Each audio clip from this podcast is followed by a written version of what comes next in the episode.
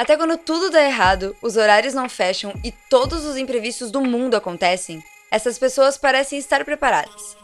E mesmo que demore algum tempo, elas sempre voltam como uma fênix com tudo reorganizado.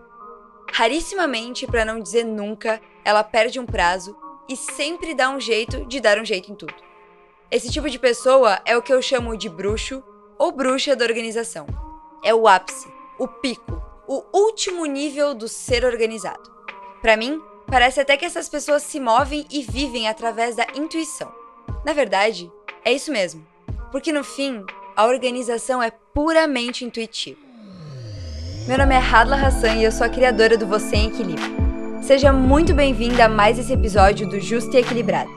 Um podcast tipo saideira com reflexões sobre produtividade, mentalidade, empreendedorismo, vida em sociedade e principalmente sobre o ser.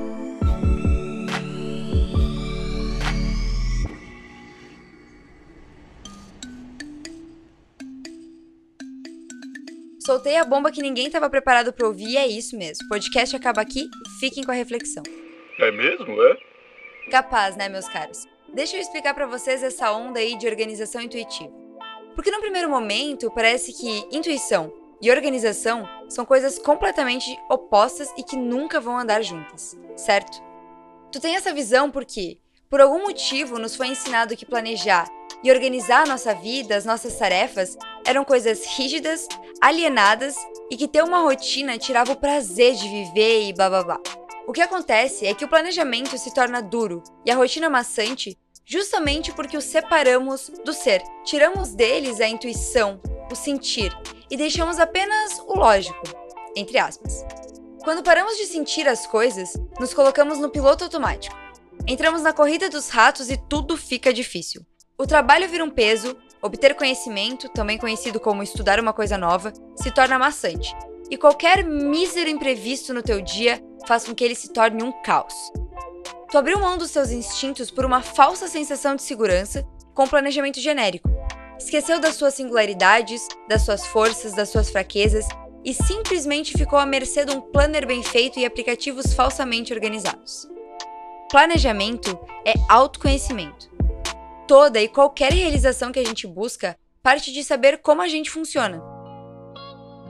Não precisamos necessariamente saber quem somos por completo. Basta saber como você funciona no dia a dia, como a sua mente trabalha, como ela absorve as coisas e por que ela esquece das coisas também. E o principal, saber o que é importante e saber o que é mais importante que o que. Isso é, claro, uma parte racional e lógica, mas também é instintiva e intuitiva. Saber onde focar as energias e por quê, saber por onde começar e quando. Pessoas bruxas na organização apresentam domínio da rotina delas, da rotina do corpo e da mente.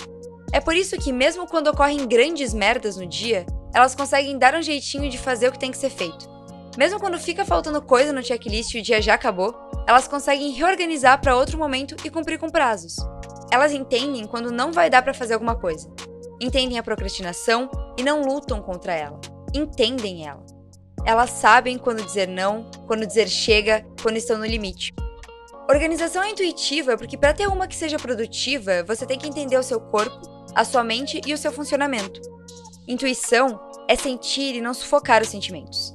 É ouvir o que você tem para dizer e alinhar o seu planejamento, não importa se ele é anual, mensal, semanal ou diário, mas alinhá-lo com quem você é e com como você funciona. Mas claro que, como tudo na vida, isso é um processo.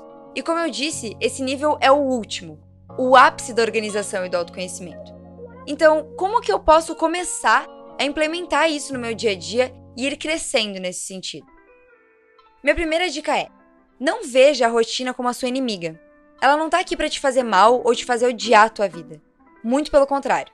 Ela tá aqui para te ajudar e te fazer poupar energia com muitas merdas que tu podia estar tá fazendo pensa que tu tá o dia todo gastando energia com coisas vitais e coisas inúteis.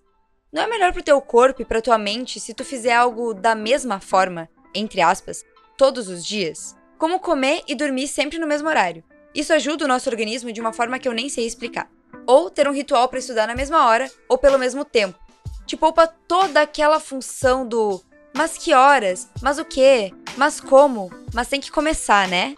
Tudo bem sair da rotina de vez em quando, pegar uma semana ou um final de semana ou um período de férias e chutar o balde. Acordar e comer qualquer coisa a qualquer hora. Eu amo fazer isso, mesmo, mas nem sempre, porque tudo que é demais enjoa e perde a graça. Por isso equilíbrio, meus amigos. That's the secret. Segunda dica: dê tempo ao tempo. Se permita testar, errar, não gostar e tentar de novo. Ninguém nasce sabendo se planejar, sabendo o que gosta e como funciona. Ninguém fica do mesmo jeito para sempre. Por isso, busque se conhecer e ir se reconhecendo de novo com o passar do tempo. O teu eu de hoje pode gostar de trabalhar de noite. O teu eu daqui dois anos pode gostar de trabalhar de manhã. E tudo bem, não fica lutando contra isso. O que já é uma terceira dica, mas eu já vou falar dela. Enfim, planejamento bom é planejamento com teste, assim como o método de estudo. Tu tens que ir testando, avaliando como aquilo se encaixou no teu dia. Tenta por uma semana, por duas, avalia como foi, se foi legal, tenta mais alguns dias. E se curtir, vai na fé. Se não gostar ou não der certo, tudo bem. Vê o que foi que não ficou legal, qual foi o problema, o que que tu cansou e muda. Muda, muda, muda, muda, que uma hora tudo se encaixa perfeitamente. Terceira dica: não lute contra as coisas. Aceite as coisas e arrume as coisas. Ou não faça nada. Lutar contra desejos, sentimentos, momentos, modos de ser só vai te atrasar. Deu errado? Paciência.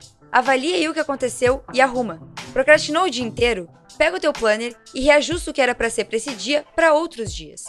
Ficar se fazendo de salame para si mesmo não vai voltar no tempo e te dar a chance de não procrastinar, ok? Se deu certo, mesma coisa, segue o baile. Quarta dica: ouça o que o teu corpo te diz. Ouve quando ele diz que tá cansado, quando ele diz que precisa fazer um exercício físico. Sim, ele te diz isso.